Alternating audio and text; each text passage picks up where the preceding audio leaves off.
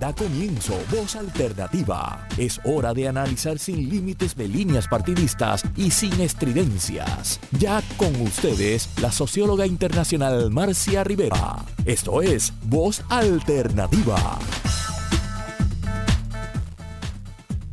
Muy buenos días y amigos. Eh, tenemos hoy una casa llena en Voz Alternativa.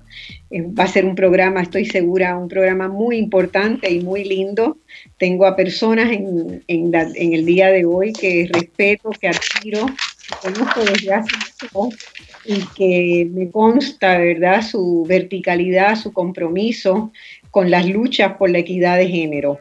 Eh, un tema que ha estado bastante candente en la pasada semana en Puerto Rico y que hoy, pues como siempre lo hacemos en voz alternativa, de lo que se tratan las discusiones que a veces se tienen alocadamente o como si fuera un ring de boxeo, en voz alternativa queremos desmenuzar los temas para que ustedes puedan, todos podamos comprender mejor de qué se trata cuando algo genera tanta urticaria como lo ha generado la noción de perspectiva de género, no solamente en Puerto Rico, sino en todas partes, ¿verdad? Eh, y cómo todos los días ha ido creciendo a lo largo de las pasadas dos décadas fundamentalmente, ¿verdad? Un sentimiento conservador de rechazo a esas nociones, a esas ideas que tan importantes nos parecen a quienes trabajamos por la equidad, por la eliminación de la pobreza, por la igualdad de oportunidades, por el respeto a los derechos humanos. En el día de hoy, como les dije, tengo tres invitadas muy especiales y un invitado compañero, amigo, eh, que voy a presentar muy rápidamente y hemos dividido por cuestiones estrictamente técnicas, ¿verdad? Y de facilidad de llevar este programa en la forma más organizada posible. Hemos dividido el programa en dos segmentos de una hora cada uno. En el primer segmento tendremos dos participantes y en el segundo tendremos los otros dos. Eh, esperamos que en algún momento poder tener una plataforma donde podamos hacer este, estar todos juntos y, que sea más fácil la coordinación. Bueno, eh, Karina Batillani es una destacadísima socióloga uruguaya, es secretaria ejecutiva del Consejo Latinoamericano de Ciencias Sociales, CLACSO, eh, espacio donde yo estuve hace algunos años, bastante, eh, desde el 2018. Es también profesora titular del Departamento de Sociología de la Universidad de la República del Uruguay y reconocida especialista en un tema muy importante que nos aguijona todos los días, que es el tema de los cuidados, ¿verdad? Porque hay esa, de esa desproporción tan grande de responsabilidades en los cuidados que generalmente realizan, históricamente han realizado las mujeres y que deben verse como una función y responsabilidad de toda la sociedad con una fuerte presencia del Estado en organizarla. Eh, Karina además cuenta con una amplia trayectoria de, estudio y de trabajo en movimientos y organizaciones feministas. Es doctora en sociología por la Universidad de Versalles-Saint-Quentin en Francia. También ha sido coordinadora del grupo de sociología de género en su universidad y sus líneas de investigación en los pasados años se han vinculado a los temas de desigualdades de género en el trabajo remunerado y en el trabajo no remunerado, como le dije, y particularmente en el tema de cuidados. También en el papel de las políticas públicas en la redistribución del trabajo y las representaciones sociales eh, de los cuidados, entre otros temas. Eh, además, ella tiene una producción este, muy, muy activa, ¿verdad? Eh, una producción intelectual que tiene muchísimos capítulos en revistas, artículos, en, en, medios nacionales e internacionales y más de 20 libros como autora o compiladora. Eh, estuvo también como consultora y oficial de programa del Fondo de Población de las Naciones Unidas de UNFPA, es una reconocida experta, reconocida como experta regional y coordinadora de proyectos en el Sistema de Naciones Unidas, en el PNUD, en el Programa de Naciones Unidas para el Desarrollo, y también ha sido consultora en la CEPAL. Karina, bienvenida, es un placer tenerte en este programa. Eh, espero que iniciemos una larga colaboración este, con Voz Alternativa y Claxo, que tanto aporta y tanta riqueza este, ¿verdad? Hace disponible para que el mundo entero pueda entender las complejidades de nuestra región. Bienvenida. Gracias Marcia y gracias por la invitación. Un gusto saludarte, saludar a Gladys también y bueno, compartir contigo eh, la experiencia de Claxon, tanto somos las dos únicas mujeres que estuvimos o estamos al frente de esa institución. Gracias. Gladys, Gladys Acosta es otra persona que yo conocí temprano en, en mi vida, ¿verdad? Eh, nos unieron muchas luchas comunes. Gladys Acosta es peruana, es abogada egresada de la Pontificia Universidad Católica del Perú, con además una licenciatura y maestría en sociología de la Sorbona en París. Las dos han estudiado en Francia, las dos que tenemos en esta primera hora.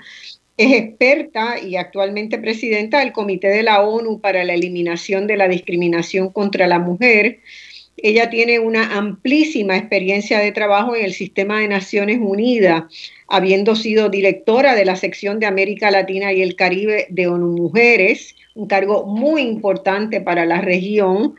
Fue representante de UNICEF en Argentina y en Guatemala, asesora regional en igualdad de género y adolescencia en la Oficina Regional de la UNICEF para América Latina y el Caribe y también ha sido profesora de Derecho en la Facultad de Derecho y Ciencias Políticas de la Universidad Nacional de Colombia en Bogotá, coordinadora del programa de género y poder del Instituto Latinoamericano de Servicios Legales Alternativos, del ILSA, una organización muy reconocida en Colombia, y fue también directora del Centro de la Mujer Peruana Flora Tristán, un centro con el cual tengo una larga, larguísima relación, pues fue de un seminario que hicimos en el Perú en el 1979, de donde nació ese centro. Fue el primer curso que se hizo.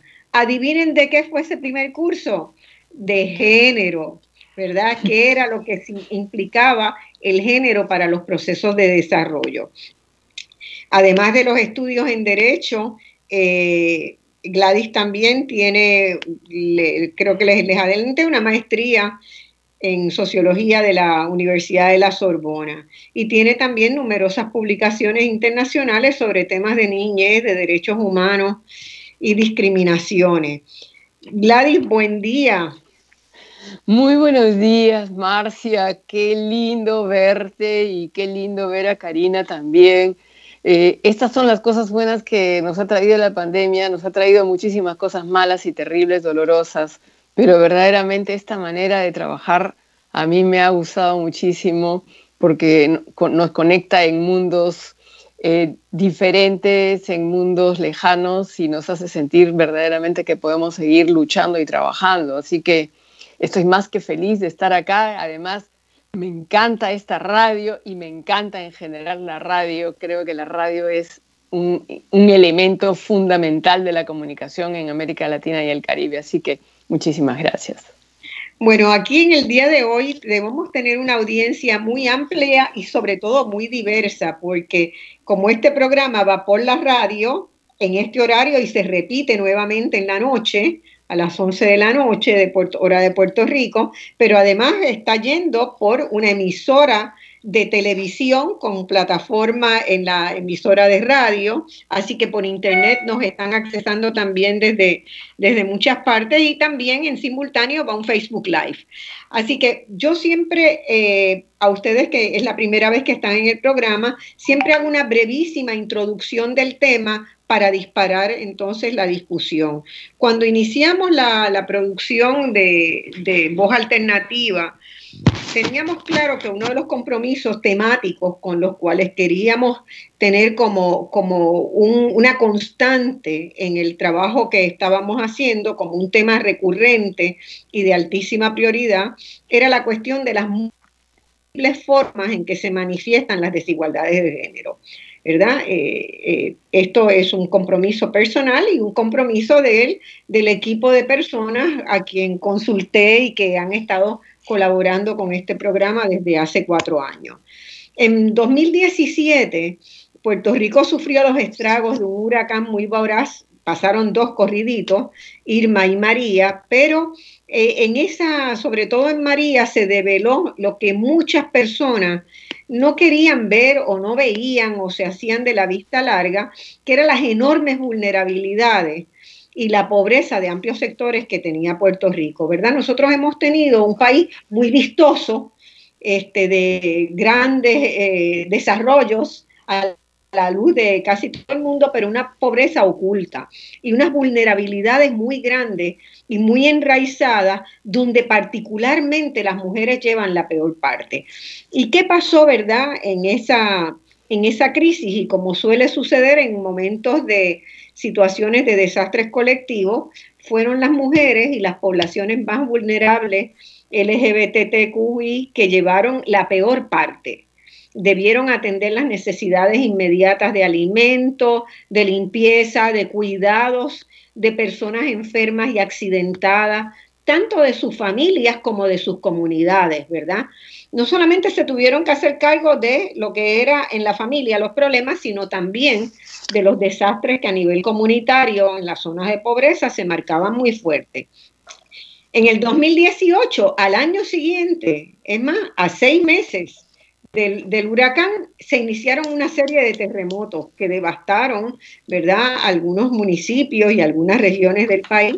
No fue algo tan eh, de alcance tan grande como, como, los huracanes, pero sí fue una sacudida muy fuerte porque nosotros no estábamos eh, listos ni preparados para, ¿verdad? recordábamos un, terremoto que había habido en Puerto Rico hacía más de 100 años, pero no, no había habido esa experiencia. Y eso también volvió a repetirse la historia, el trabajo impago, las responsabilidades desmedidas, el estrés enorme que se genera y la falta de oportunidades de los sectores, particularmente de las mujeres. Eh, por ese pésimo manejo de estas situaciones, ¿verdad? La gente salió a la calle a reclamar justicia y equidad en todas sus dimensiones, a cuestionar cómo el gobierno había manejado la situación y ese proceso eh, salió en todos los, ¿verdad? En todos los informativos este del mundo, llevó a que el entonces gobernador tuviera que renunciar por la presión ciudadana, algo parecido a lo que está sucediendo en Colombia hoy. Lo vivimos nosotros este, en Puerto Rico, no con la dimensión tan grande de, heridos y de muertos y desaparecidos, debo decirlo, como, como lo tiene Colombia. Pero sí, este se dio una explosión, un estallido ciudadano fuerte. La respuesta de los, de los sectores fundamentalistas y conservadores en Puerto Rico ante esos hechos no se dejó de esperar. Inmediatamente, ¿verdad? Se organizaron para tener poder político y comenzó una nueva escalada de contra los derechos de las mujeres, de las cuestionamientos, ¿verdad? De, las prácticas y los estilos de vida de las poblaciones LGBT, LGBTQ y plus, este, que siguió creciendo con fuerza hasta el día de hoy, ¿verdad? En paralelo fueron aumentando los feminicidios, los homicidios homosexuales y transexuales, el ataque frontal al reclamo de dotar eh, a los currículos educativos y a las políticas públicas de una perspectiva de género. Eso ha sido constante, constante y se ha ido acrecentando, ¿verdad? En, los últimos, en los últimos meses y en las últimas semanas. De hecho, la semana pasada, eh, grupos de la Iglesia Pentecostal invitaron a Puerto Rico a Agustín Laje, que es un conocido homófobo argentino, antifeminista furibundo y sobre todo que promueve una visión individualista y ultra neoliberal que eh, despoja o despojaría o recomienda él que se despoje al Estado de la capacidad de ejercer su función de protección del bien público, ¿verdad? Y esa visión de que todo lo privado es mejor. Así que yo quiero empezar con ustedes conversando sobre lo que es y lo que no es una perspectiva de género eh, y sobre si la perspectiva de género es como algunos argumentan un monstruo de siete cabezas que nos va a salir por todos lados, ¿verdad? Y nos va a comer. Eh, Karina, ¿queremos empezar? Bueno, Vaya tema, Marcia, que nos propones hoy. Eh, creo que absolutamente central discutir sobre este tema. Lo primero que se me ocurre decir es, eh, digamos, que el género es un concepto, ¿verdad? Eh, es un concepto que nos permite justamente trabajar en torno a las diferencias y las desigualdades entre varones y mujeres. Y justamente como herramienta conceptual que es, eh, busca mostrar esas diferencias que mm, tienen, digamos, este, elementos desde el punto de vista biológico, claramente los cuerpos de varones, de mujeres no son iguales, pero mostrar todas las construcciones sociales y culturales que se hacen a partir de esa diferencia biológica y que eh, se, digamos, se traducen en desigualdades prácticamente en todos los ámbitos de la vida. Entonces, la perspectiva de género, es decir, mirar los distintos problemas incorporando este concepto de género, analizarlo desde la perspectiva de género, eh, permite algo que para mí es absolutamente central y es mostrar que la vida de todos y de todas eh, puede modificarse en la medida que no está entre comillas, naturalmente determinada. Es decir, no hay un determinismo natural y biológico eh, en nuestras eh, condiciones para unos y para otras.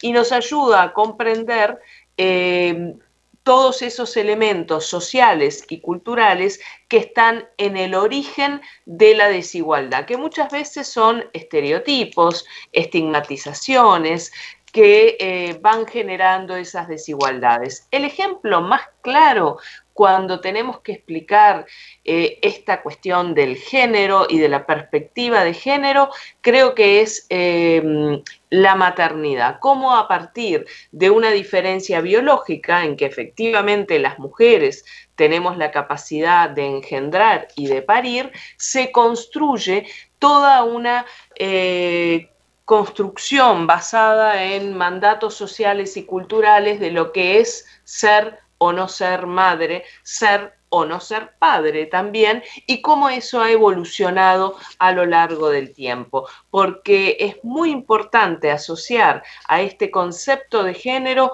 dos elementos, el tiempo para poder preguntarnos lo que entendemos hoy por varón, por mujer, es lo mismo que se entendía hace 100 años, primer elemento. Y segundo, incorporar también una perspectiva de contexto cultural, contexto cultural e histórico, obviamente social, eh, porque seguramente algunos elementos de lo que eh, asociamos naturalmente, una vez más, a lo masculino o a lo femenino, forma parte quizás de nuestra cultura, pero no de, otras culturas en este mismo eh, tiempo histórico. Entonces, me parece que es un concepto desde el punto de vista metodológico y desde el punto de vista teórico muy, pero muy potente. Y para nada debemos confundirlo con algo ideológico o con la famosa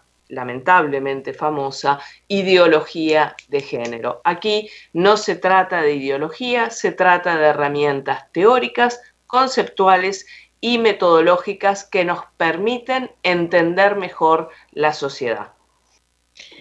Es un mecanismo, ¿verdad? Es un andamiaje también desde donde uno puede escarbar, investigar para desmenuzarlo, la información que te permite comprender cómo operan y se sostienen las desigualdades, ¿verdad? Este, yo quiero darles un ejemplo bien sencillito de un, ¿verdad? De unas discusiones que habíamos tenido hace muchos años en Puerto Rico cuando estábamos investigando las tasas de productividad en el trabajo agrícola. Una cosa económica, ¿verdad? Económica.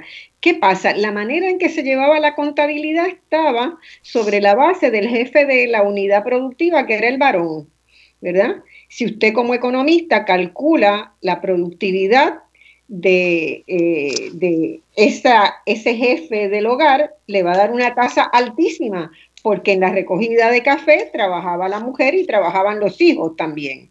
Entonces, aplicar una perspectiva de género para entender, ¿verdad?, esos mecanismos este, era, resultaba tremendamente importante para tener un análisis estadístico, estadístico realista. Entonces yo creo que eso que señala Karina es, eh, es bien importante subrayarlo.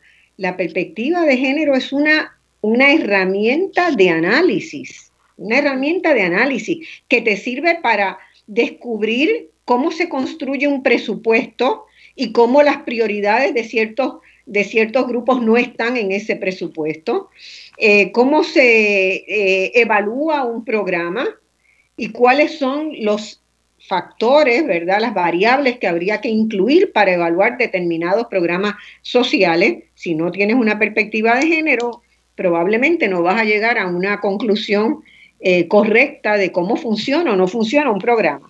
Así que eso me parece extraordinario. Yo quiero que Gladys también reflexione. Gladys lleva muchos años en el sistema de Naciones Unidas, Estado, y cómo fue que se fue dando esa, esa relación estrecha entre lo que las investigadoras académicas estaban generando conceptual y teóricamente para construir la, teoría de género, ¿verdad? De perspectiva de género, como el sistema de Naciones Unidas muy rápidamente fue viendo el valor de eso y, y adoptándolo y transformando su visión original de los años 70, que se hablaba de mujeres y desarrollo, o de mujeres en el desarrollo, hasta ir progresivamente cambiando los programas, ¿verdad? A que se viera desde una manera eh, más, más integral usando la noción de género. Gladys, ¿qué comentarios tienes? Yo recuerdo, ¿verdad? Eh, debates, conversaciones, seminarios en, lo que, en los que ambas participamos hace varias décadas ya, donde ese era, ¿verdad?, el, el, meollo del asunto y fue una gran eh, una gran satisfacción ver que se elevaba incluso a nivel de reconocimiento de los derechos humanos eh, esta, hacer esta mirada de perspectiva de género en todos los programas del sistema. Bueno, Marcia, en realidad, eh, bueno, Karina lo ha explicado brillantemente como siempre, es, es el, el, fenómeno, digamos, de, de mayor precisión en las ciencias sociales sobre, sobre eh, lo que significa ser hombre y ser mujer y explicar esta desigualdad a través eh, de, nuevos conceptos que se fueron elaborando a lo largo del siglo XX. Pero yo quisiera eh, traer el elemento que, tú has ya adelantado, que es el, elemento de los derechos. Creo que eh, el siglo XX trae una movilización constante, constante de las mujeres organizadas que van a la lucha por, derechos. Eh, obviamente que las sufragistas son las que tenemos, las que nos vienen más rápido a la mente. Eh, como, digamos, la lucha paradigmática que ilumina el siglo XX, pero es en todos los fenómenos, y, Marcia, tú comenzaste eh, diciendo que, eh, el, tema de los desastres naturales de Puerto Rico y lo que había significado. Bueno, yo quisiera comenzar también eh, diciendo que estos avances en los derechos tienen momentos claves en donde se ve la realidad de una forma más cruda, ¿no? Entonces, eh, los desastres naturales, justamente, entre ellos la pandemia, han tenido este efecto de descorrer el velo, ¿no? Este velo eh, que hace, hace parecer que todo está bien, que todos gozamos de buenas cosas, todos podemos irnos al mall a comprar, pero resulta que no, que las desigualdades profundas están ahí y salen a flote. Entonces, el siglo XX trae una circunstancia muy especial de estas luchas de las mujeres que se articulan y sale una crítica bastante interesante respecto de la Declaración Universal de los Derechos Humanos de 1948. Porque esta Declaración Universal, que es hermosa y yo la defiendo, para mí es como una, oración de la humanidad, eh, eh, y, que, y que es valiosísima como paradigma, digamos, de, de lo que hacia dónde debemos ir. Eh, esta, esta Declaración Universal fue entendida bajo un, paradigma masculino que de alguna manera mm, continuaba dando eh, el concepto de lo universal a lo masculino desde el punto de vista de los hombres.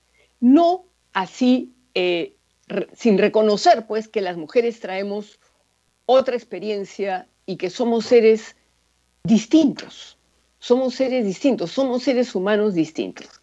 Yo creo que este concepto de ser distintos, ser diversos, eh, como seres humanos, es algo que ha empezado a desarrollarse para no parar. Es decir, eh, en, los años 70 los movimientos feministas pusieron realmente en jaque todo esto con una argumentación eh, conceptual y con una práctica de movilización extraordinaria en todo el mundo. Acá no se querían hacer creer que esto era un asunto de extranjeros, que el feminismo venía de afuera, pero nosotros muy rápidamente nos dimos cuenta que nuestra historia estaba plagada de luchas feministas y que nosotras mismas éramos eh, feministas luchando desde nuestra realidad en nuestros propios entornos y que no tenía, no, solamente no, no estábamos copiando, sino que estábamos enriqueciendo esto que este despertar que sucedía en todo el mundo. Por supuesto que la CEDAW nace, eh, tú mencionaste, Marcia, lo de género en el desarrollo, eh, como, y, su pre-mujer en el desarrollo. Acuérdate, era las épocas en que a todos se le aumentaba la mujer, ¿no? Los programas rurales y la mujer, el, y la mujer, todo se le ponía y la mujer, ¿no? Y así nace la CEDAW nace en ese momento, en los años 70, en una alianza extraordinaria entre funcionarias de la ONU, diplomáticas, mujeres brillantes y activistas del movimiento feminista que logran tejer puentes entre sí y logran visualizar la importancia de tener una normativa internacional muy, muy potente y este, este obviamente, la, la, CEDAW es la Convención sobre la Eliminación de todas las formas de discriminación contra la mujer, pero esta tiene su antecedente en la Convención sobre la Eliminación de la Discriminación Racial. No nos olvidemos que fue antes que la nuestra. Entonces, esta es una historia, se van tejiendo, la protección de los derechos se va tejiendo unos sobre otros. Nosotros somos los que le iluminamos después a la Convención sobre los Derechos del Niño que viene 10 años después, para justamente develar toda esa injusticia y discriminación a la que se sometió a quienes tenían menos de 18 años en un mundo adultocéntrico. Nosotros venimos entonces de un poder, digamos, de, hombres, ¿no? concentrado y, habilitado para los hombres esta convención le pone la luz a este fenómeno que se llama la discriminación contra las mujeres. Y es ahí donde se inserta esta conceptualización a que Karina se refirió y que es la que nos permite identificar verdaderamente es el análisis causal ¿no? de fenómenos sociales que, están, que son justamente la discriminación contra las mujeres, pero que le trae, trae un aditivo, y este es el que, en donde me quiero eh, concentrar, que es el aditivo del derecho. Cuando surge un derecho, el, en este caso un derecho internacional que está protegido y que está ratificado por Estados parte, imagínense, esta convención nuestra tiene 189 ratificaciones.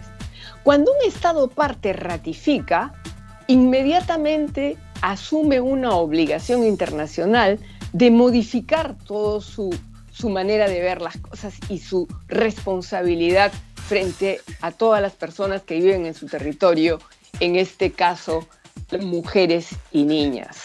Porque si ustedes... sí. voy, a, interrumpirte un momento porque tenemos que ir a una pausa, pero vamos a volver con eso y con el hecho de que hay 189 países que se han comprometido con la erradicación de todas las formas de discriminación. Vamos a la pausa y volvemos con eso porque es un elemento tremendamente importante. Muy bien. Bueno, amigas y amigos, eh, hoy estamos discutiendo con Karina Batillani y con Gladys Acosta, dos expertas en los temas de perspectiva de género. Y Gladys Acosta, la doctora Gladys Acosta se había quedado explicando, ¿verdad?, el proceso de evolución de, en el sistema de Naciones Unidas de acogida a esta noción y estaba justamente hablando del impacto que tenía sobre el derecho, el hecho de que 189 países hayan ratificado la convención y el compromiso de no más discriminación contra las mujeres, ¿qué significa eso? Yo quería añadir un elemento para que ella también lo comente, y es el impacto que tuvo en el ámbito de, además del ámbito de los derechos, que tuvo en el ámbito de conceptualización del desarrollo. Recuerdo perfectamente las discusiones en distintos espacios de Naciones Unidas en la década del 80 y en la década del 90, ¿verdad? Que llevaron, sobre todo finales de los 80 y principios de los 90, cuando eh, el sistema financiero internacional estaba generando el consenso de Washington que encaminaba o quería encaminar a las economías del mundo hacia un neoliberalismo y hacia fronteras abiertas, un proceso de globalización económica totalmente desregulado dentro de Naciones Unidas, del Programa de Naciones Unidas para el Desarrollo, el insumo que se estaba generando desde quienes trabajaban de una perspectiva de género llevó a reconceptualizar muchísimas cosas y llevó a que surgiera allí como eh, contra alternativa, como un proceso alternativo al neoliberalismo rapaz, la noción de desarrollo humano sostenible. Mucho le debemos a los movimientos académicos y los movimientos feministas el que el sistema de Naciones Unidas se haya decantado por impulsar el desarrollo humano sostenible, ¿verdad? Que incluye, ¿verdad?, toda la diversidad de la humanidad. Y quería que no se me pasara ese elemento porque lo recordé cuando Gladys estaba hablando y me parece que ella misma también fue eh, viendo cómo el sistema de Naciones Unidas, UNICEF, CEPAL, eh, el PNUD se apropiaban de esa nueva noción y de esa nueva posibilidad de encaminar la economía mundial. Gladys, te vuelvo contigo. Bueno, estábamos diciendo que la importancia de, este instrumento que es la CEDAW eh, para la identificación de las formas de discriminación contra la mujer, ratificado por 189 países. Yo quisiera decir aquí, eh, Marcia y Karina, que esta, esta ratificación implica una cesión de soberanía de los estados. Y eso es muy importante. La, ratificación de las convenciones internacionales le permiten a la comunidad internacional ingresar al, territorio nacional eh, para supervisar qué es lo que se hace ahí en favor, en este caso, de las mujeres y de las niñas. Y por eso este, el mecanismo que tiene esta convención es un informe periódico que tiene que presentar al comité, el Estado, donde se analiza todo el, universo de la protección de los derechos de las mujeres. Y cuando tú has mencionado eh, el desarrollo humano sostenible, eh, que, como bien sabemos, Naciones Unidas va, va mejorando esta conceptualización, estos, estos, eh, las mediciones del desarrollo humano sostenible tuvo una traducción durante una década en las metas del milenio, que los países eh, miembros de la ONU tenían que, también informar y, mostrar sus avances. Y luego, ahora estamos en los objetivos del desarrollo sustentable, que no es solamente eh, el desarrollo humano, sino el desarrollo tomando en consideración el entorno donde vivimos, que es la naturaleza. Entonces, esto es, e, es una evolución constante, pero lo que, a lo que voy es que los derechos lo que hacen es disminuir lo opinable, es decir, lo vuelven obligatorio. Y esto, cuando uno escucha esta ideología de críticas a la ideología de género, críticas a, la conceptualización de género, desde una perspectiva completamente retrógrada y retardataria, porque eso es ponerse a mirar para atrás, eso no es mirar al futuro, eso es mirar a un pasado ya superado, ¿no? Y que además combinado con formas de explotación que tienen que ser realmente eh, mm, eliminadas de la vida eh, de, nuestro, de nuestro futuro. Y yo, yo creo que va a ser así, o sea, creo que estamos en los albores de una nueva etapa y los derechos juegan un rol fundamental. Cuando digo que disminuye lo opinable, los, los estados vienen y tienen que seguir mejorando sus marcos legislativos, sus políticas públicas, la forma como hacen la política social. Esta convención tiene una atención muy específica en temas de educación, en temas de salud, en temas del trabajo, en temas de la ruralidad, en temas, todos los temas que tienen que ver con esto que se ha llamado el desarrollo, eh, están de alguna forma regulados y están en evolución dentro de esta convención. Entonces, eh, solamente para cerrar esta parte, es que creo yo que hay mucha ignorancia en, eh, digamos, sobre todo en los sectores retardatarios que quieren cerrar los ojos a esta realidad normativa internacional que marca de forma sustancial eh, la práctica de los estados y que los estados tienen la obligación de dar a conocer dentro de sus propios territorios una vez que se dan las, las observaciones finales ante cada informe. Y se le da recomendaciones al Estado, el Estado tiene la obligación de diseminar es dentro de su país en todos los idiomas, en todas las formas, y, la verdad es que es en la dinámica entre el Estado, la comunidad internacional y los movimientos societales que verdaderamente estamos viendo los avances y vamos a seguir viendo los avances sabiendo que es, hay luchas de por medio. Eh, una acotación, ¿verdad? Estamos eh, con un público fundamentalmente de Puerto Rico, como ustedes saben, Puerto Rico no es un país miembro de las Naciones Unidas, nosotros somos un territorio colonial de los Estados Unidos.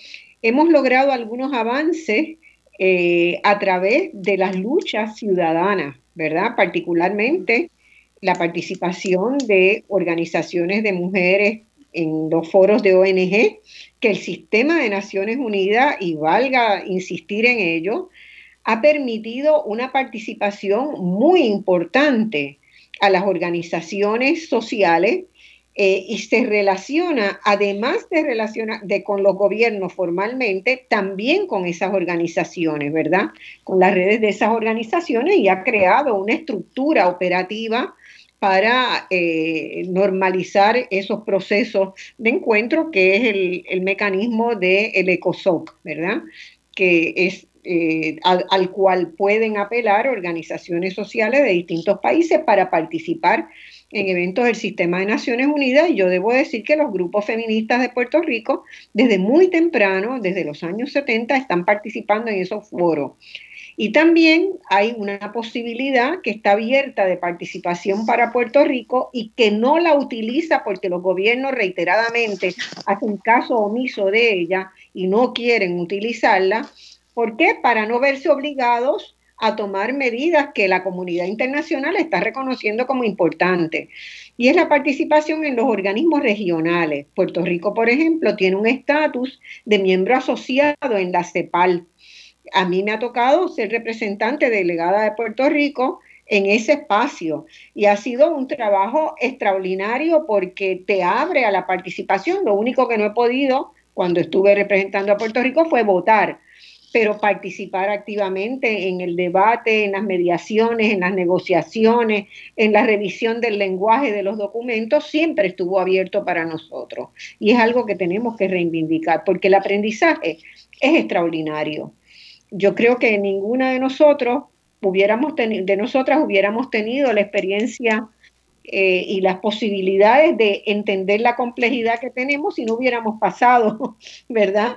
Parte de nuestra, de nuestras vidas en ese proceso de tener que entender cómo otras culturas, cómo otras visiones de mundo, cómo otros países se plantean, ¿verdad? Las desigualdades y encontrar el terreno común, el terreno común desde donde podemos actuar. Karina también ha tenido una participación activa en, eso, en esos espacios y recuerdo muy claramente eh, su trabajo en UNFPA en, Uruguay eh, y recuerdo también la importancia que tuvo, eh, que ha tenido en los últimos años lo que se llamó llegar al consenso de Montevideo sobre población y desarrollo. ¿verdad? Esa fue, fue un trabajo en el cual Uruguay como país, como delegación anfitriona de la reunión donde se aprobó ese documento, eh, un documento clave, documento clave en la historia de nuestras luchas. Karina, ¿quieres comentar un poquito sobre eso y qué implicaciones eh, viste que tuvo para orientar las políticas públicas, ¿verdad? hacia la equidad de género, la igualdad de oportunidades, las condiciones para acceder a las oportunidades. No es meramente tener igualdad de oportunidades, pueden estar las oportunidades abiertas a todo el mundo, pero si tienes sectores que no están en condiciones de acceder a ellas como si no existieran. Sí, gracias Marcia. Eh, bueno, creo que todos esos instrumentos eh, regionales eh, y de coordinación y de trabajo, como tú bien decís, son muy importantes para el avance de las políticas públicas en cada uno de nuestros países. Y efectivamente, si nosotros miramos hacia atrás, digamos, separando esta etapa de la pandemia, en, los últimos 50 años encontramos cambios, cambios que son alentadores, que nos impulsan eh, a seguir eh, trabajando en esta agenda hacia la igualdad y la equidad. Eh, cambios, por ejemplo, en el mercado de trabajo, ¿verdad? Donde encontramos una presencia continua y ascendente en el mundo laboral de las mujeres, por supuesto, todas las transformaciones a nivel eh, sociodemográfico que también han implicado o han repercutido en las condiciones de vida de las mujeres, eh, cambios a nivel de mayores y mejores logros educativos educativos eh, en el caso de las mujeres. Ahora bien, esto no nos tiene que eclipsar que, a pesar de esas transformaciones, estos, este, mm, digamos, trayecto de los últimos 50 años, igual seguimos teniendo nudos muy, muy importantes de desigualdad de género, donde, y ahí vuelvo a tu pregunta, eh, justamente eh, todas las organizaciones internacionales, sin duda las del sistema de Naciones Unidas, pero también las organizaciones de la sociedad civil a nivel internacional son fundamentales para eh, seguir marcando dónde están esas dificultades y esos nudos críticos de la desigualdad. Mencionaba recién lo del mundo laboral. perfecto, la tasa de participación femenina en el mercado de trabajo ha crecido, salvo ahora eh, con la pandemia, ¿verdad? Que está teniendo efectos devastadores pero la brecha salarial sigue existiendo en todos los países y no se reduce o se reduce muy poco. Eh, bueno, por supuesto, si le sumamos el efecto de la pandemia, recordemos justamente el informe de la CEPAL que nos alerta sobre el retroceso en 10 años en este terreno.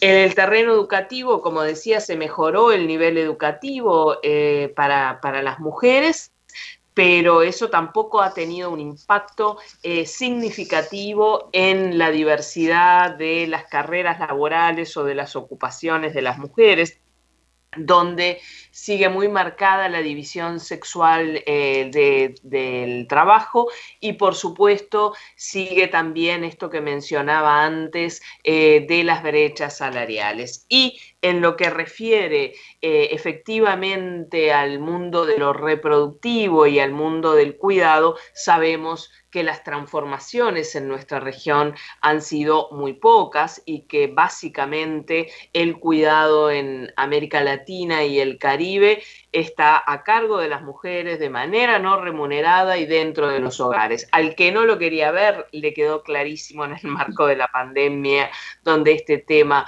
pasó a estar en el primer lugar. Entonces, son muchos los desafíos que quedan y la forma de trabajar eh, con estos desafíos es justamente como el ejemplo del consenso de Montevideo o de otros consensos, el de Quito también, eh, que han sido muy importantes en la agenda regional eh, en pos de estos derechos, como comentaba Gladys.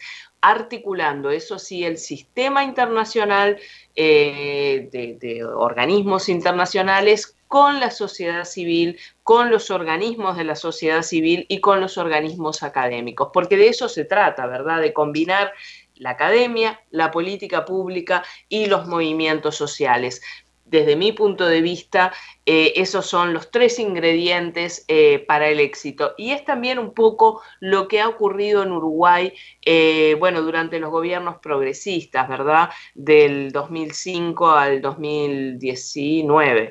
eso es lo que ha ocurrido en Uruguay, que lamentablemente ahora estamos en retroceso eh, con el actual gobierno. Y ahí otra cosa más, y ya te cedo la palabra, Marcia, o te devuelvo el micrófono. Em, no nos asustemos tampoco, ¿verdad? Porque esto ha pasado, ha pasado ya en la historia. Recuerdo aquel libro, eh, ya que estaban recordando la historia de los estudios de género, eh, que por lo menos a mí me impresionó mucho cuando lo leí, el libro, bueno, en español, Reacción, eh, de Faludi, de Susan Faludi, que si no recuerdo mal es de por allá de los 60, 60 y algo a lo sumo, eh, que mostraba esto, ¿verdad? Cómo cuáles son las reacciones que se generan eh, al avance en el campo de los derechos de las mujeres. eso está pasando hoy en América Latina también. Hay una reacción muy potente, muy poderosa a los avances que se han conquistado en las últimas décadas en, el campo de los derechos de las mujeres. Sin embargo, eh, ciertamente esa oposición está, está firme, está constante, ¿verdad? Eh, acá, por ejemplo, hay una gran presión de los sectores conservadores hacia el tema de cómo se integra una perspectiva de género en los currículos escolares. Eh, y el pánico de muchas personas que expresan, ¿verdad?, sin conocimiento de qué ha pasado en los lugares que se ha hecho, porque tenemos muchas experiencias valiosas, ¿verdad?, de cómo son los currículos escolares en distintas partes del mundo. Tú tienes mucha familiaridad con lo que sucede en Suecia, por ejemplo, y en Noruega. O sea, la sociedad cambió para bien al incorporar perspectiva de género en los sistemas de enseñanza eh, Gladys, que estuvo muchos años en UNICEF también trabajando con los niños, no sé si tú tienes evidencia de que haya habido eh, cataclismo eh, porque un niño empezó a aprender sobre derechos sexuales y derechos reproductivos, ¿verdad? En la escuela, o porque un niño tuvo, fue introducido a una discusión de por qué es absurdo que el color rosado solamente identifique a las niñas y el color azul eh, sea casi exclusivamente para los varones, ¿verdad? Que son cosas que, aparecen agigantadas como estos grandes temores sociales. Gladys, en tu experiencia, ¿tú has visto eh, ¿qué, qué, tú has encontrado en, esa, en ese recorrido de, de, tu vida, verdad? Que seguramente viste muchos libros que intentaron, desde libros de cuentos hasta currículos formales, que intentaron, ¿verdad?, eh, plantear eh, en imágenes y en textos sencillos para los niños el asunto de que no debe haber, no hay nada que justifique eh, el sostener la desigualdad. Bueno, mira, esa, eh, las escucho y me vienen a la mente tantas cosas, eh, tengo que escoger qué cosa les quiero decir. Bueno, lo primero que quiero decirles es que a mí me gusta mucho cómo presenta Karina las cosas porque a uno le permite entender que estamos hablando de discriminaciones que son estructurales. Y son estructurales porque cuando ella recorre así varios, varios eh, campos, ¿no? Eh, eh, uno dice, y, podríamos seguir, porque ella nos ha puesto algunas perlas, ¿no? O sea, hay muchísimas más, pero uno se da cuenta cómo esto es sistémico. Es un sistema opresivo, es un sistema discriminador, articulado, estructural. Y por lo tanto, cuando se producen los avances, en el corto tiempo la tendencia al retroceso es muy fácil, ¿no? Es decir, vamos, ella, ella puso el ejemplo que a mí me, parece que es muy, muy claro, el tema del derecho al trabajo, porque las mujeres tenemos eh, el derecho al trabajo no es, no quiere decir solamente el derecho a trabajar gratuitamente en el cuidado de otros, que es lo que normalmente hacemos. No es que las mujeres no trabajan y no trabajaron, las mujeres siempre han trabajado muchísimo, pero han trabajado en estos espacios justamente no pagados, en estos espacios donde se confunde amor con trabajo, ¿no? Y, las mujeres tienen una carga enorme de responsabilidad sin tener remuneración. Pero al mismo tiempo, cuando las mujeres han ingresado al mercado laboral como un asunto, entre comillas, positivo, y nosotros lo revisamos en cada informe periódico que presentan al comité, este, este ingreso al mercado laboral se ha producido en condiciones sumamente precarias.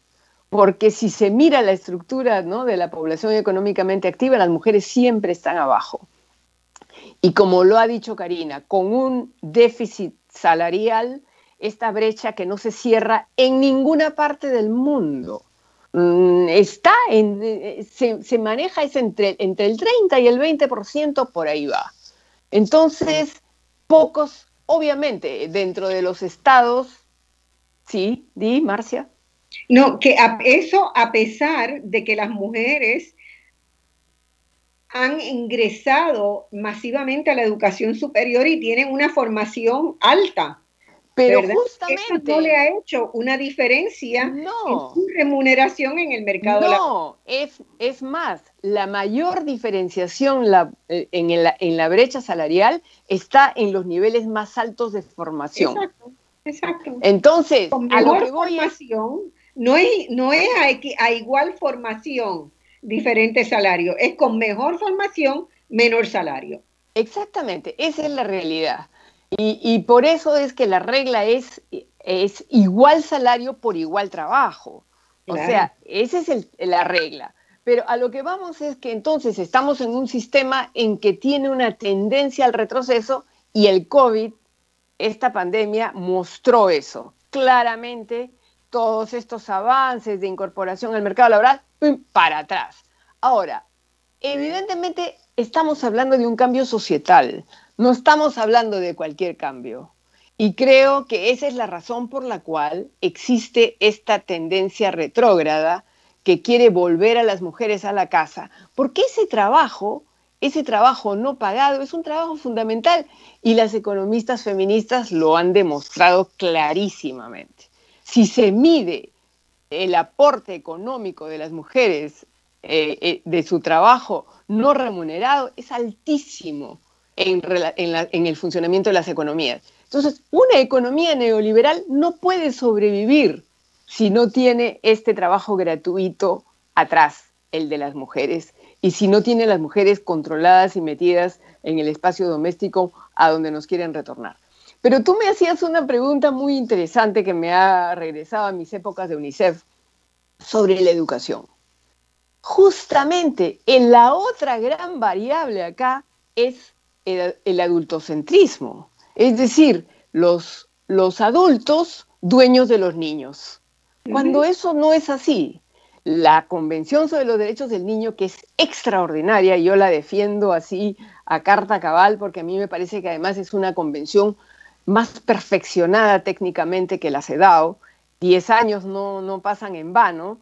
Entonces, cuando uno junta estas dos convenciones, es realmente elemento muy orientador para la política pública, porque las dos, una luchando contra esta, esta perversa desigualdad entre, entre hombres y mujeres, entre lo masculino y lo femenino, etcétera, etcétera, y la otra luchando contra este dominio del mundo adulto sobre el mundo niño, sobre el mundo adolescente, que realmente tanto daño le hace a nuestras sociedades. La escuela y la educación es un factor clave, un factor clave de dinámica para los dos elementos, para el, de la discriminación, al que tú mencionabas, y para el, el adultocentrismo, para vencer el adultocentrismo. Porque la escuela lo que hace, una escuela respetuosa, una escuela democrática, lo que yo he visto es produce lo mejor de los chicos. O sea, los niños y las niñas sacan su creatividad, que además es una creatividad que de verdad la sociedad nuestra lo necesita. O sea, los niños y las niñas, cuando tienen libertad de expresión, cuando realmente se cumple el artículo 12 de la Convención sobre los Derechos del Niño, que es la voz de ellos, cuando en asuntos que les competen, sobre todo y por las administraciones, para que la administración los escuche, porque no es solamente que los escuchemos en el aula. El asunto del artículo 2 es escucharlos. La administración está obligada a escuchar la voz de los niños y de las niñas. El Poder Judicial está obligado a escuchar la voz de los niños y de las niñas. Entonces, es muy diferente esta, esta formación en libertad y en democracia para los niños y las niñas produce una sociedad mucho mejor y produce una generación política mucho más potente y con mucho más capacidad para dirigir los destinos y caminar hacia un futuro diferente. Así que eh, creo que no hay ni un solo temor, todo es favorable.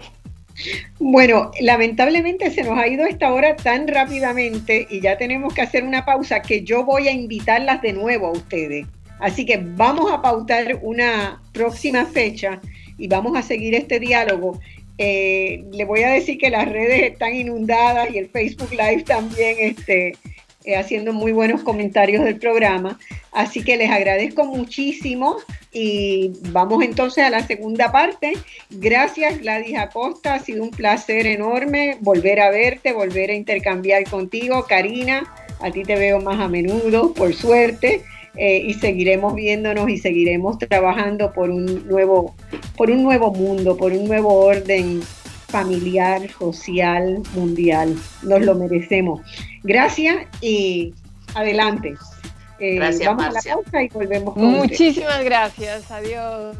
Encantada. Bueno, mis amigos y amigas, estamos entrando en la segunda parte de este programa que me ha encantado, extraordinario, con una energía tremenda eh, donde hemos tenido a Karina Batillani y a Gladys Acosta, Karina de Uruguay, Gladys Acosta de Perú. En esta segunda parte vamos a tener a José Enrique Murati de Puerto Rico, ustedes lo han conocido, ¿verdad? Voy a presentarlo brevemente ahora. Y a María Elisa, a María Alicia Gutiérrez de la Argentina, que no sé si ya entró, está en línea o no, y si no está, le pido al control que, la consiga y que podamos añadirla, eh, porque María Alicia Gutiérrez también es, extraordinaria. Eh, José Antonio, José Enrique Murati es doctor en historia y escritor, muy galardonado con varios premios por sus libros de poesía y novela. José Enrique es también un académico con vasta experiencia en diversos ámbitos en Puerto Rico, estudió ciencias sociales en la UPR Río Piedra y luego hizo una maestría en educación en City University y un doctorado en historia del Caribe en el Centro de Estudios Avanzados de Puerto Rico y el Caribe. Ha sido profesor universitario, consultor en desarrollo organizacional y en proyectos educativos para varias organizaciones y empresas en el país. Fue presidente del Pen Club de Puerto Rico y es un muy agudo analista de los procesos económicos y sociales sobre los cuales escribe con mucha frecuencia en la prensa del país y también es invitado y gran colaborador de Voz Alternativa. Eh, María Alicia Gutiérrez María Alicia también vivió un periodo corto en Puerto Rico en el año 98, si mal no recuerdo, así que ha tenido la, la experiencia presencial de estar con nosotros algunos meses. Es socióloga egresada de la Universidad de Buenos Aires, periodista y tiene una maestría en estudios europeos latinoamericanos de la Universidad de Bradford en Inglaterra. Es profesora titular de la materia Principales Corrientes del Pensamiento Contemporáneo y titular del seminario Corpografías y Comunicación, Sexualidad y Género de la carrera de Ciencias de la Comunicación en la Universidad de Buenos Aires.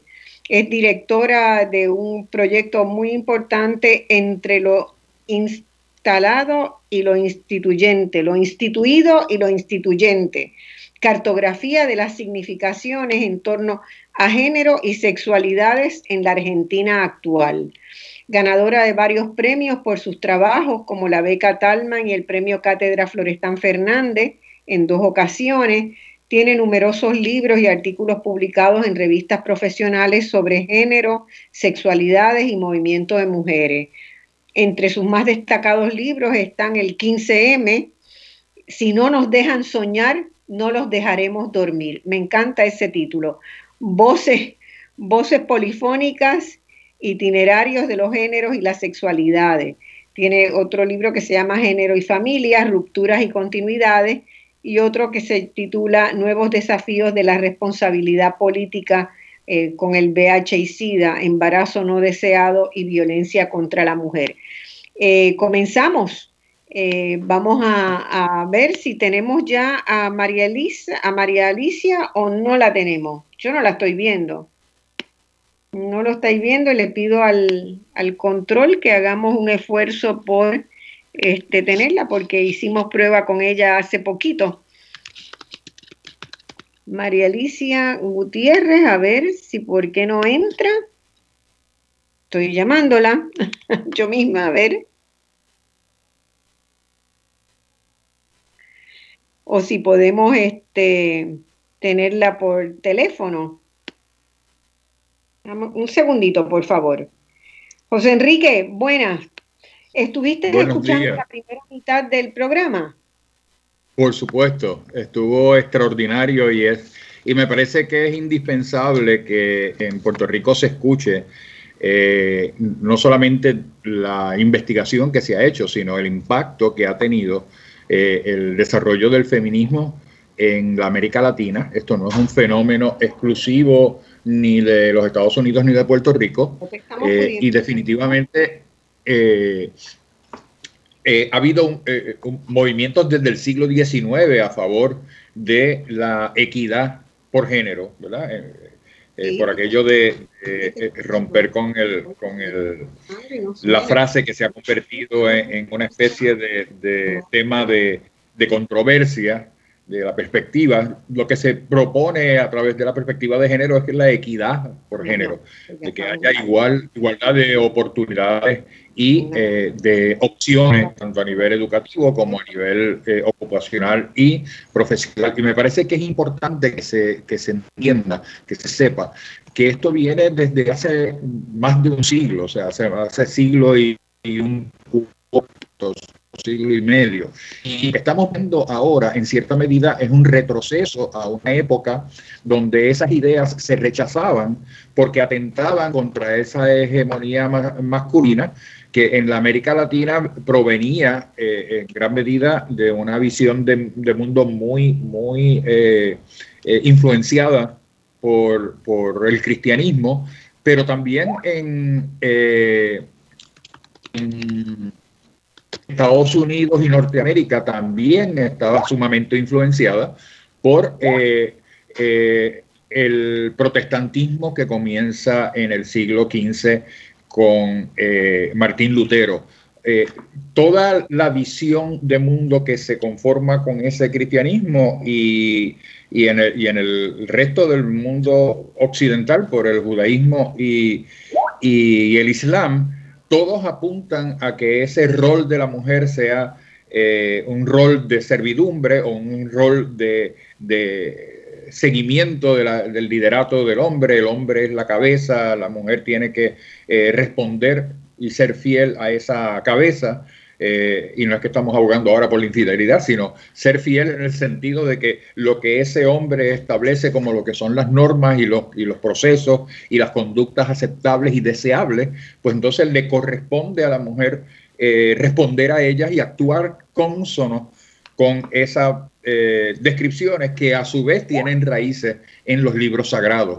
Así que esa, esa influencia de de los libros sagrados, de la, visión eclesiástica y, de, inclusive desde antes de la era de Cristo en el judaísmo de Medio Oriente y en el Islam a partir del siglo VII, eh, todas coinciden en relegar a la mujer a ese segundo plano y que sea el hombre el que determine. Por lo tanto, se normaliza eh, el, cuáles son las conductas aceptables y cuáles son las conductas no aceptables. Las no aceptables son aquellas que de alguna forma reten o desafíen esa, esa normalidad de que el hombre determina cuál, qué es lo que es eh, aceptable, qué es lo que es eh, deseable, qué es lo que es moral. Este, así que eh, el, movimiento, que dicho sea de paso, de las primeras veces en el siglo XX que se habla del feminismo de una forma distinta, es cuando se, eh, eh, se libera a China de la influencia de, Oriente y se habla de que eh, el, cielo lo sostienen dos entes, los hombres y las mujeres, ¿no? O sea, esa, esa visión de que esto es un mundo de ambos géneros y de que ambos géneros son tan responsables y también tan propulsores de esa equidad, eh, nos viene de, siglos atrás. O sea, lo que estamos experimentando en Puerto Rico y los Estados Unidos es un retroceso hacia una época donde todas estas ideas sobre la equidad de alguna forma atentaban contra esa hegemonía masculina y por lo tanto se criminalizaba o se estigmatizaba para evitar que se retara la autoridad masculina. Eh, tan es así que, por ejemplo, vamos a mirar las personas que ocupan posiciones eh, claves tanto en el sector privado como en el sector público. Si usted busca, y, yo hice esto recientemente, un ejercicio para una conferencia que di para una escuela de aquí de la capital, eh, las juntas de directores, por ejemplo, de las principales organizaciones eh, cívicas en Puerto Rico, universidades, bancos, organizaciones sin fines de lucro, agencias de gobierno, la mayor parte de todos esos cuerpos están eh, compuesto por hombres blancos. Eh, de hecho, eh, solamente de las 8 o 10 juntas de directores que presenté, había un solo negro, que está en la, en la Junta de Síndicos de la Escuela de Leyes de la Universidad de Puerto Rico. y había la proporción de hombres a mujeres era de 8 a 2. O sea que, que, definitivamente las mujeres todavía no han tenido una igualdad de acceso a posiciones de responsabilidad, no porque no tengan las capacidades, sino porque han sido marginadas, han sido rechazadas, han sido estigmatizadas como que de alguna forma no llenan los requisitos que se le imponen a los hombres para esas posiciones. Un dato interesantísimo, en Puerto Rico, eh, y esto es una pregunta que, ¿verdad? que no, no espero que puedan contestar en, en este momento, excepto aquellas personas que ya conozcan el dato, en Puerto Rico, las mujeres constituyen la mayoría de los graduados de la Universidad de Puerto Rico desde 1942. Sin embargo, cuando usted va a prácticamente todos los renglones de la academia y todos los renglones del gobierno y todos los renglones del sector privado, las mujeres siguen siendo mayoría, a pesar que desde 1942 representan una mayoría en términos de, preparación académica. Desde 1992, la mayoría de los graduandos de la Escuela de Medicina de la Universidad de Puerto Rico son mujeres. Y desde esa misma época, todos los programas de ingeniería, con la excepción de ingeniería eh, eh, civil e ingeniería eléctrica en lo aplicable a las computadoras, porque se bifurcan ambos eh, renglones, todos tienen una mayor cantidad de graduandos que son mujeres a hombres. Así que definitivamente ni se trata de falta de capacidad, ni se, ni se trata de falta de capacitación, educación y conocimiento. Eh, un poco esto es lo que estamos tratando de, transmitir, que eh, cuando nos enfrentamos a fenómenos como el que experimentamos esta semana pasada con la visita de este señor del Cono Sur, donde habla sobre este, un feminismo eh, homosexual y, un culto al demonio para arrebatarle los hijos a las familias, para castrarlos. O sea, son, son unas cosas que son tan inverosímiles que, lo que nos, nos hace eh, recordar es la época de la, Inquisición. Eh, y me pregunto si estamos de, vuelta a ese mundo. Perdona, Marcia, que eh, podría seguir como una hora más. este, lo que, lo que a mí también me llamó la atención, ¿verdad? En esta, la forma del acercamiento de, de esta persona a Puerto Rico, de Agustín Laje a Puerto Rico y a los que lo invitaron. Eh, yo por lo menos recibí más de 50 comentarios en mis redes sociales, yo sé que tú también recibiste unos cuantos, donde me decían que era cobarde, que era enclenque, que no daba cara, que no estaba dispuesta a discutir y a debatir con quien tenía de verdad la razón, porque me iba a aniquilar, me iba a estrellar en el piso, iba a hacer eh, pedazos de mí. Entonces uno dice, bueno, ¿quién, por qué, por qué uno ha de reconocer que es el conversar y el dialogar es una pelea de boxeo o una pelea de gallos, ¿verdad? Que es hasta que se mate alguien. Exacto. Exacto. a mí me dijeron toda clase de epítetos, ¿verdad? De, uno que eh, se, parece a pendenciero hasta este, que no tenía la estatura ni, ni intelectual, ni moral, ni, ni, ni, la, ni, la, ni el valor de enfrentarme a este hombrecillo que a, todas luces, a mí me parece que es alguien que tiene unos profundos eh, problemas con, con con todo lo que es femenino, tanto con las mujeres como incluso con los hombres que él asocia con feminismo como, como, como son los homosexuales. A mí me parece que, y, hay mucha literatura sobre esto, ¿no? Cuánto esa homofobia y esa misoginia eh, revela una gran incapacidad a manejar, a, relacionarse de una forma eh, eh, normal o una forma estoy buscando la palabra relacionada con salud, eh, este, saludable con personas del género eh, alterno, del género, no voy, a, no voy a, caer en la trampa de llamarlo género opuesto, ¿verdad? Eh, o incluso de aquellas personas que defienden una identidad que es distinta a aquella de la, biología con la cual nacieron. Me parece que las personas que se hacen eco de, ese discurso eh, eh, eh, están respondiendo a unos temores que se vienen inculcando desde la Edad Media, precisamente por la incapacidad de los hombres de manejar la independencia y la capacidad creativa y la fortaleza que tienen las mujeres. Yo estuve haciendo una investigación un poquito distinta de la línea que tú seguiste yo viví una década en Argentina, ¿verdad? En, los, en la década del 90 estuve ocho años en la Argentina, hasta el 98. Y la Argentina es un país bien complejo. Es un país que ha tenido, ¿verdad? Este, una, en la década de los 90 fue la década del gran triunfo del neoliberalismo, eh, a la cabeza de Carlos, de Carlos Saúl Menem, que hizo todo lo que prescribía el consenso de Washington. O sea, si alguien siguió la receta a perfección, esa receta se instrumentó casi a perfección en dos países, en la Argentina y en, en, este, y en Puerto Rico. Así que en los dos, este, en los dos, en los, en los dos países, pues nosotros vimos las consecuencias de eso, ¿verdad?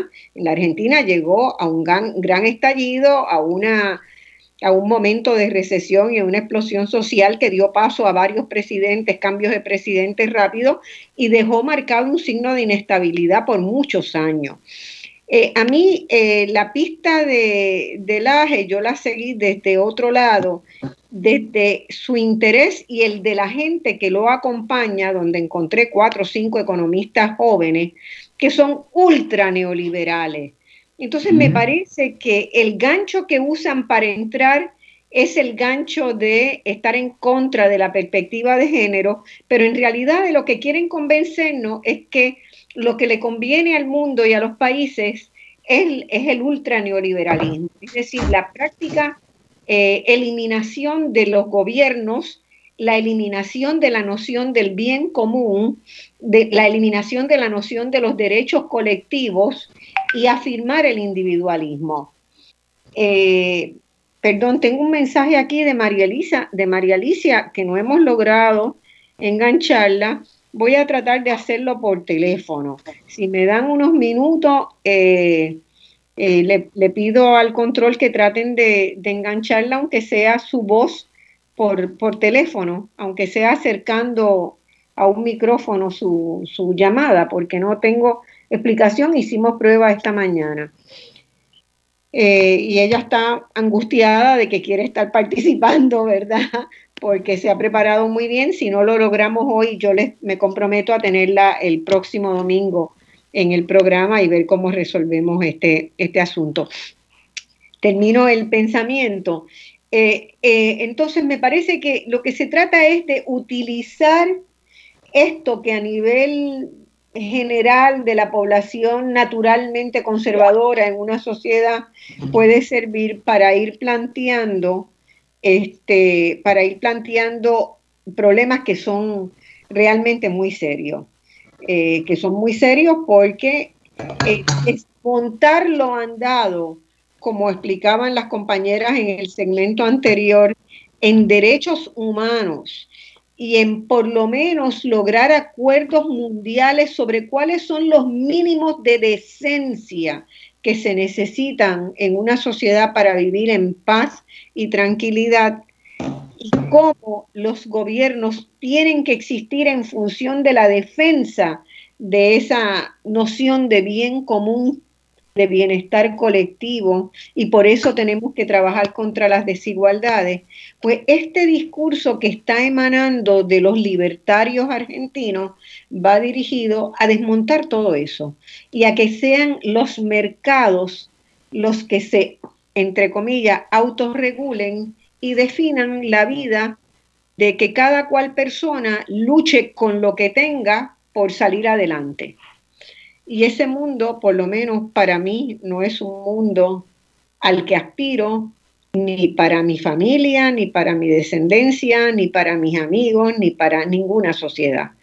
Y creo que por ahí eh, es más peligroso de que meramente sea un discurso, que lo es, ¿verdad? Porque nos retrotrae a la era de las cavernas, es cavernícola, pero va más allá, porque va dando validez a que todas las esferas de la vida se privaticen y que sea el individuo que decida, ¿verdad?, qué es lo que quiere, qué es lo que quiere hacer.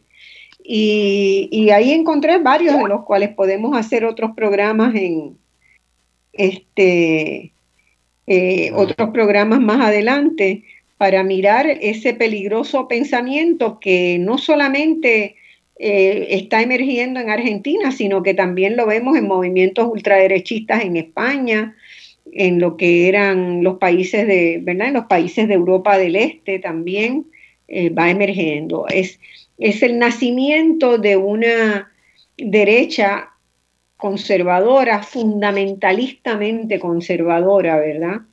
En el sentido de, de que se retrotrae incluso hasta antes de la formación de, la, de los estados-naciones para volver a instituir el, individuo solo frente a la naturaleza. Y eso me, llenó de pavor y de, repudio. No sé cómo tú lo ves. No, estoy totalmente de acuerdo con, con, lo que estás diciendo y con la investigación que hiciste. De hecho, cuando yo encuentro que él abandona la carrera de ingeniería de sistemas y eh, es becado para asistir a una universidad del Departamento de Defensa en Washington, eh, me hace concluir que definitivamente el, el, discurso que él adopta está totalmente alineado con la, la, vinculación que existe entre ese sistema de defensa de los Estados Unidos y lo que ha sido históricamente eh, la derecha militarista de eh, Argentina.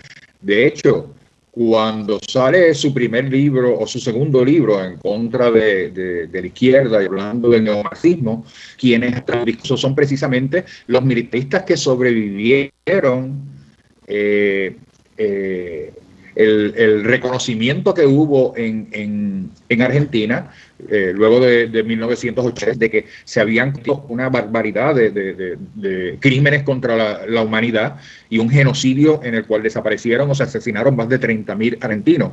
Esa derecha argentina inmediatamente acogió el discurso que trajo Laje desde Washington y ahí es que él cobra un poco más de eh, eh, reconocimiento y exposición, no solamente en Argentina, sino también en Chile y en Perú.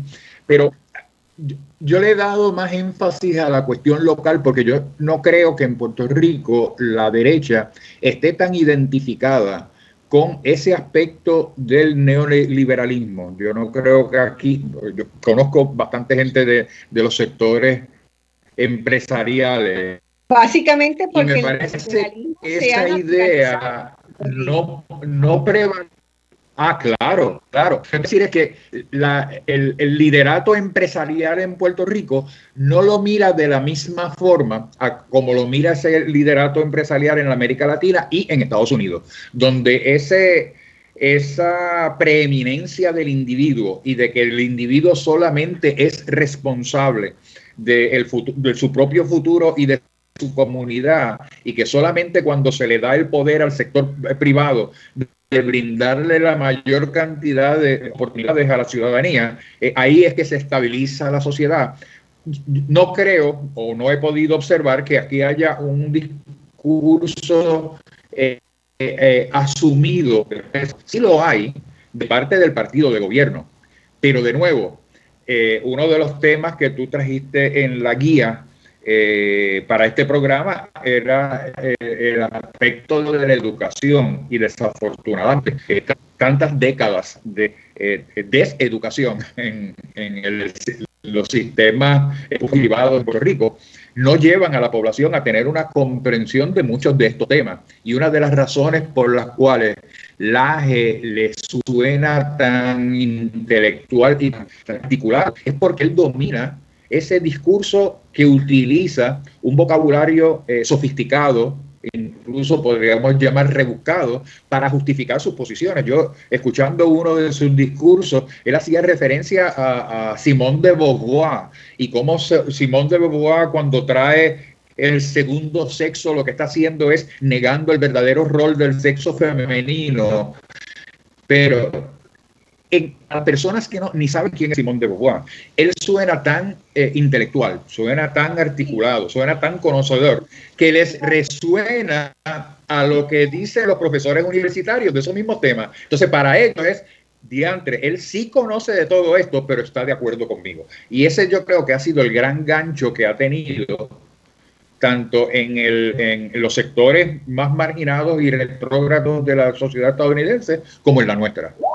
Bueno, tenemos que ir a una pausa. Eh, ya vamos a dejar, lamentablemente, vamos a dejar a María Alicia eh, para la semana que viene. Yo le voy a hacer, voy a hacer un espacio porque me interesa mucho el diálogo y las investigaciones que ella ha estado haciendo sobre el crecimiento, ¿verdad? De esta, de este sector conservador, de esta visión conservadora del mundo y las implicaciones que tiene más allá de, estrictamente oponerse a una perspectiva de género. Así que, pero después de la pausa quiero, quiero hacer un comentario sobre eso último que dijiste. Eh, en Puerto Rico eh, estamos en un momento de, de mucha confusión y de mucha desinformación. Aquí además de circular fake news, noticias falsas, circula mucha desinformación, ¿verdad? Hay mucha desinformación porque no tenemos una fuerte base en el proceso de formar nuestras opiniones, no tenemos contactos con otras, con otras diversidades, como explicábamos en el primer segmento, ¿verdad? Y no tenemos una fuerte y sólida base científica en el cual basar nuestro y agilizar y, procesar un pensamiento crítico sobre las cosas. Vamos a la pausa y volvemos con eso. Y con preguntas del público. Eh, voy, vamos a tener la posibilidad, tú me ayudas este, con las preguntas, eh, de que llamen todos por el 787-292. 1703, 04 y 05. Hacemos 10 minutos de cerrar este diálogo y vamos con preguntas del público. Bueno, amigos y amigas, lamentablemente esta segunda hora Lamentablemente no, porque siempre es muy bueno este, conversar con José Enrique Murati, que es una persona tan ponderada y tan buen analista, tan buen analista, pero hemos perdido la posibilidad de estar con María Alicia Gutiérrez y ya le he cursado una invitación a María Alicia para que esté con nosotros abriendo el próximo programa la semana que viene.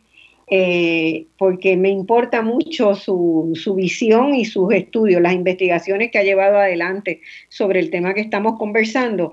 Y les decía que pueden preparar sus llamadas para, para comentarios o preguntas, que vamos a estar atendiéndola en unos 10 minutos. Y con José Enrique quería que conversáramos un poquito más, ¿verdad?, sobre esto de cómo, de cómo se utiliza la desinformación y de cómo la, la, misma relación colonial que tiene Puerto Rico nos ha encajonado en una conversación que solamente se da entre, o básicamente, porque siempre hay excepciones, siempre hay gente que eh, trabaja en el Caribe, que busca este, otras miradas, que escucha, que lee otros periódicos, que eh, logra zafar y se va a estudiar a México. Eh, o que logra este, darse cuenta que en Argentina y en Chile hay periódicos que dan otras miradas. Entonces, eh, que hace un esfuerzo, ¿verdad?, por salir de la trampa del canal único, del túnel, si podemos llamarlo.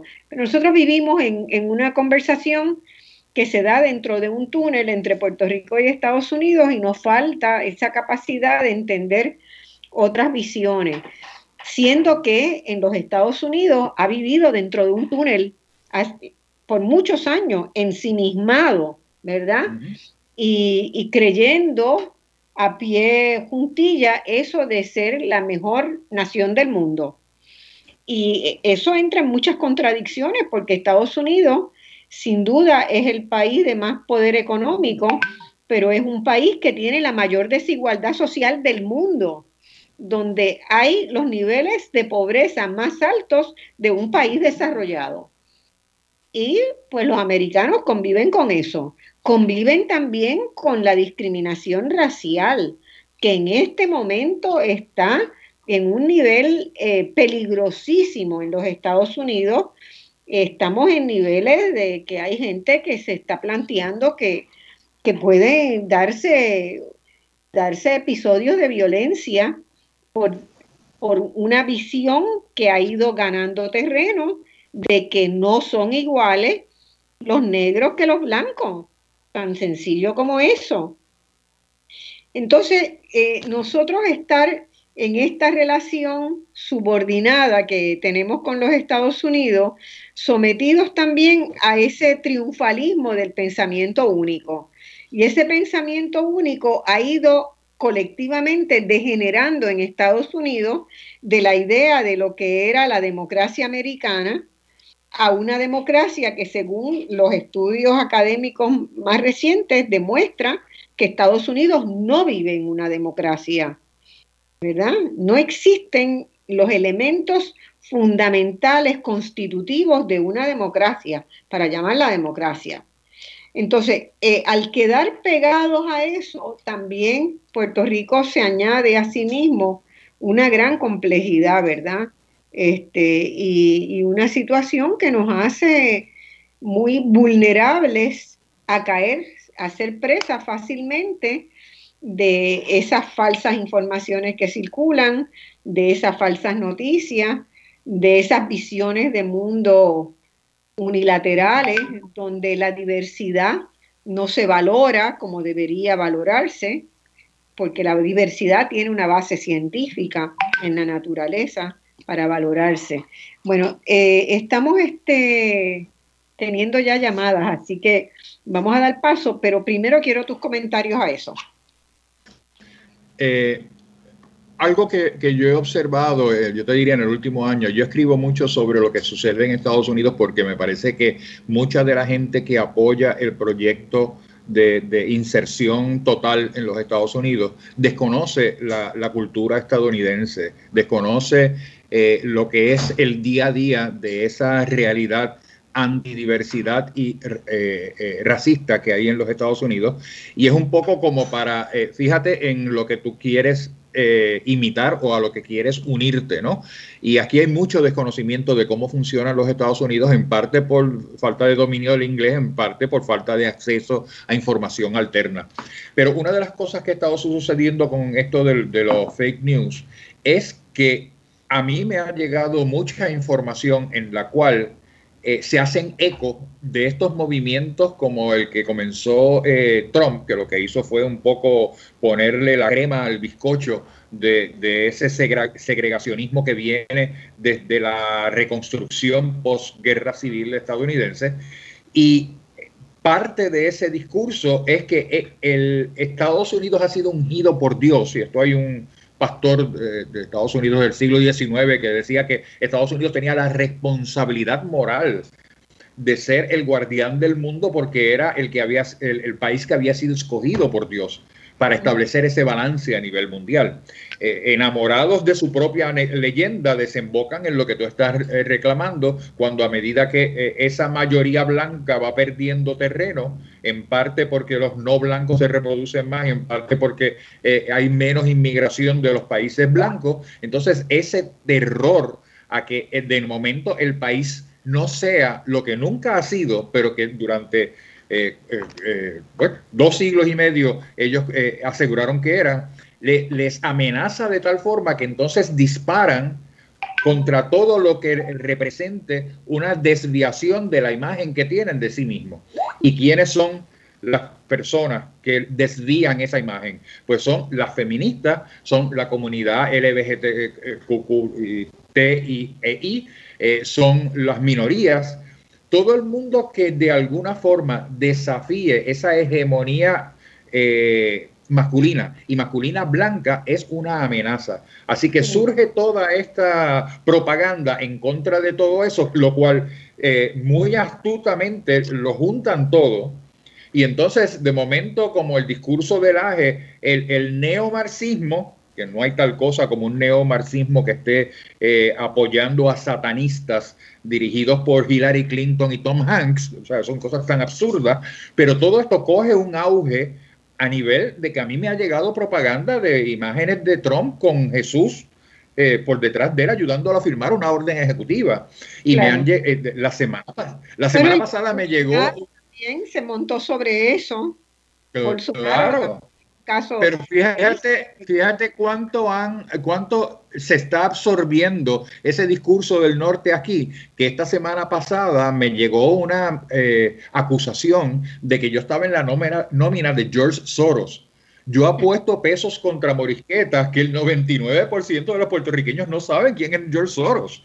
Eh, pero, pero yo, pero tú sabes, como él es el que supuestamente financia todos estos movimientos, pues seguramente yo estoy en su nómina. Así que ese temor a todo lo que es distinto del norte se ha trasladado acá y como, como hay un nivel de educación y de comprensión de lectura tan bajo, muy poca gente se cuestiona esas aseveraciones totalmente eh, desquiciadas que se hacen, como es lo, de, lo del tráfico de, niños para beber su sangre y, mantener la, fuente de la juventud. O sea, son cosas totalmente absurdas, pero que de alguna forma, si tú no tienes un pensamiento crítico, como tú mencionabas hace un momento, pues entonces las das por verdad, sobre todo si está en boca de alguien cuyo discurso tú admiras.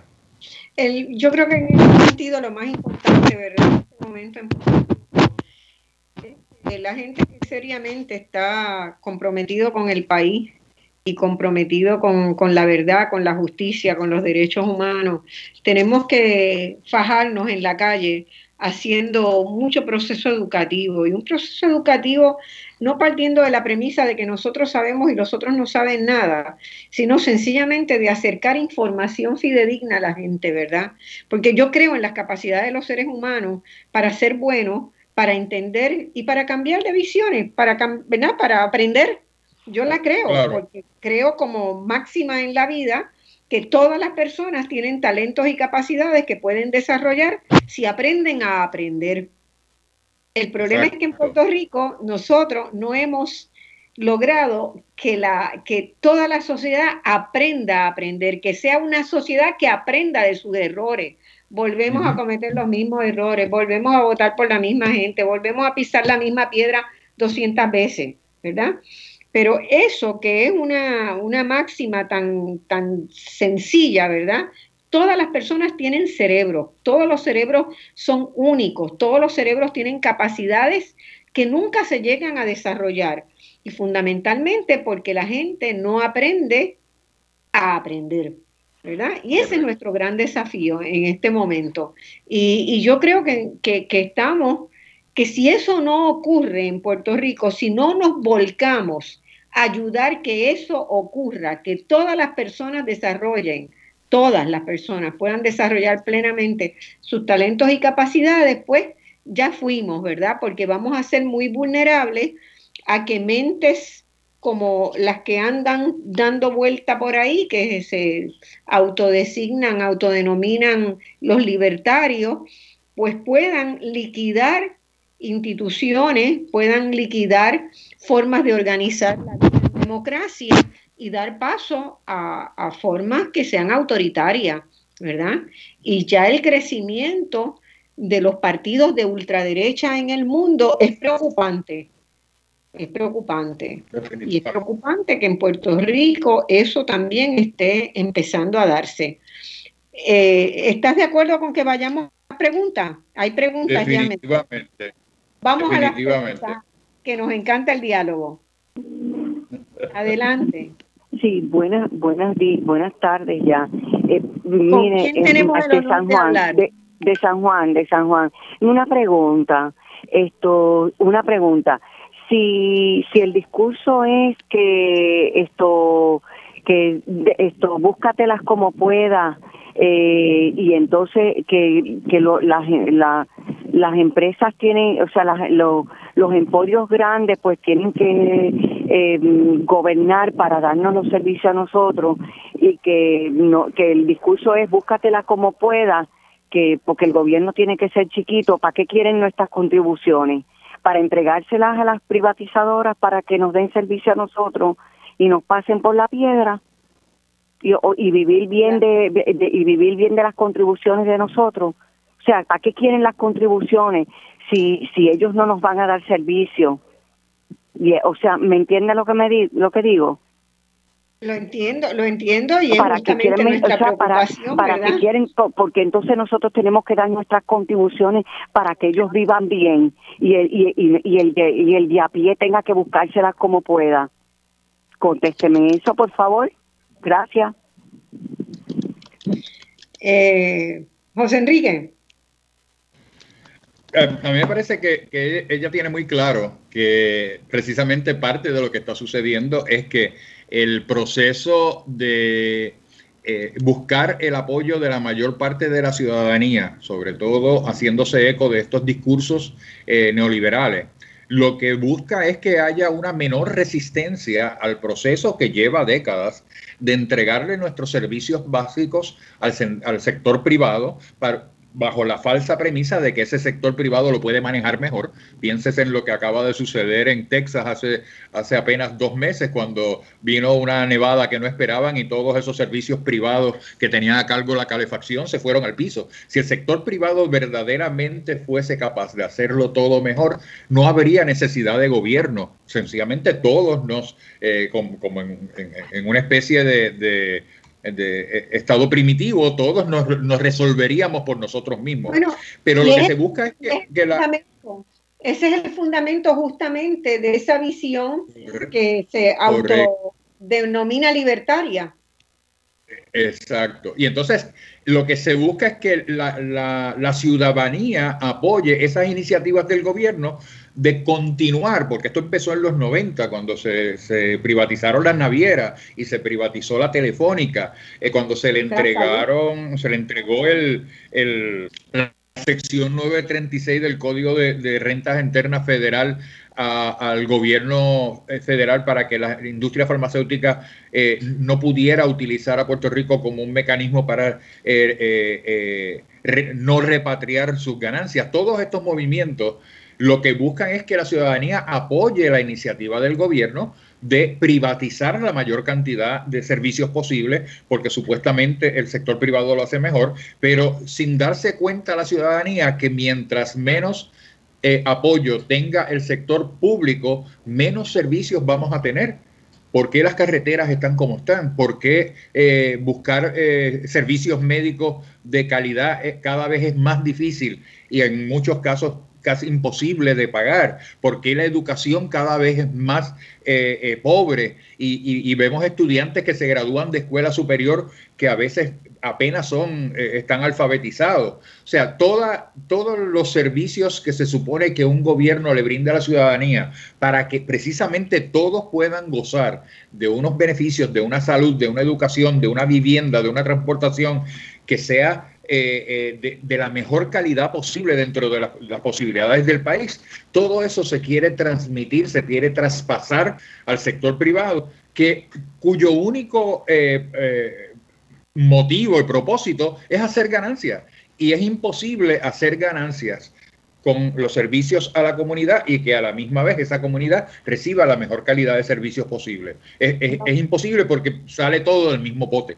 Y mientras peor calidad y peor cantidad de servicios recibe la ciudadanía, más ganancia tienen las corporaciones. Así que eh, eh, todo este movimiento busca apuntalar ese, ese neoliberalismo, que eso es lo que quiere decir neoliberalismo, la, la toma la, entrega de los medios de, servicios eh, gubernamentales a un sector privado cuyo único propósito es la ganancia. Eh, y, si, y, si, eh, miramos... Vamos, a darle paso a otras preguntas. Vamos a otra, pregunta. Adelante. Gracias. Si hay otra pregunta.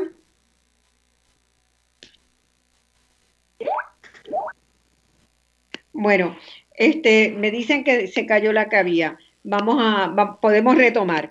Eh, yo creo que una de las cosas que hace falta discutir también en Puerto Rico, ¿verdad? Es, eh, es entender bien qué es el neoliberalismo. Porque la gente lo está viviendo y hay una cara, hay una cara linda, hay una cara linda. La cara linda de que todo el mundo tiene acceso al centro comercial, para comprar productos baratos que vienen.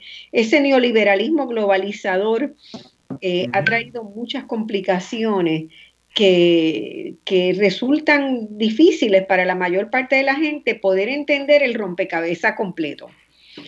Porque en ese rompecabezas, ¿cómo se sostiene ese nivel de consumo que tenemos en Puerto Rico que nos ha dado la visión neoliberal de puertas abiertas, de economías abiertas, se sostiene por la China y en, Taiwán y en muchos países del asiático hay millones de personas que están siendo explotadas todos los días, mayormente mujeres que están trabajando en la fábrica a salarios de hambre, muchas de las cuales tienen incluso que dormir en los lugares de trabajo. Eh, hay documentales sobre la industria de la confección de ropa, por ejemplo, que son espeluznantes, espeluznantes del nivel de explotación que existe todavía en distintas partes del mundo y que aprovechan empresas estadounidenses que a esos trabajadores para explotarlos porque en ese ámbito está desregulado eh, los salarios, los beneficios, todo eso está desregulado. Entonces, ¿qué quiere ese empresariado? Pues que todo se desregule, que no haya normativa. ¿Por qué se empezó a desregular aquí en enero? La primera medida de Ricardo Rosselló y una de las razones por las cuales la gente se levantó en contra, porque fue de quitarle todas las protecciones al trabajo. Entonces, cuando el mundo está encadenado por una visión como el neoliberalismo, hay unos ganadores y hay unos perdedores, pero esos ganadores, lo que pasa siempre es que los ganadores cada vez están en mejor condición de seguir siendo ganadores y de acumular y acumular más riqueza. Por eso en el mundo hoy hay unas desigualdades tan grandes. Vivimos en sociedades internamente desiguales y cuando usted compara la desigualdad a nivel mundial, pues realmente el 1% de la población del mundo tiene que repartirse las migajas de lo que se produce y del beneficio del desarrollo, porque el 1% de los ricos acaparan tres cuartas partes de eso. Entonces, esa desigualdad nunca va a dejar de generar tensiones, las tensiones van a generar violencias de distinto tipo y lo que ha ido creciendo a la par que el neoliberalismo se expande son las violencias. Eh, hay otra llamada, vamos a ver si la podemos tomar, vamos a tomar esa llamada. Buenos días. Primero, felicitarlo por la calidad de su programa, no solamente de este, sino de todos los anteriores y de la calidad de los invitados que usted trae. La pregunta mía es la siguiente, bueno, son tantas, pero por lo menos esta. A mí me gustaría saber con nombres y apellidos que ustedes identifiquen los que yo en mi lenguaje, y voy a usar el más suave, llamo canallas a este país, con nombres y apellidos los que están haciendo aquella máxima de, de Albizu, de que ellos lo que quieren es las aulas y no los pájaros.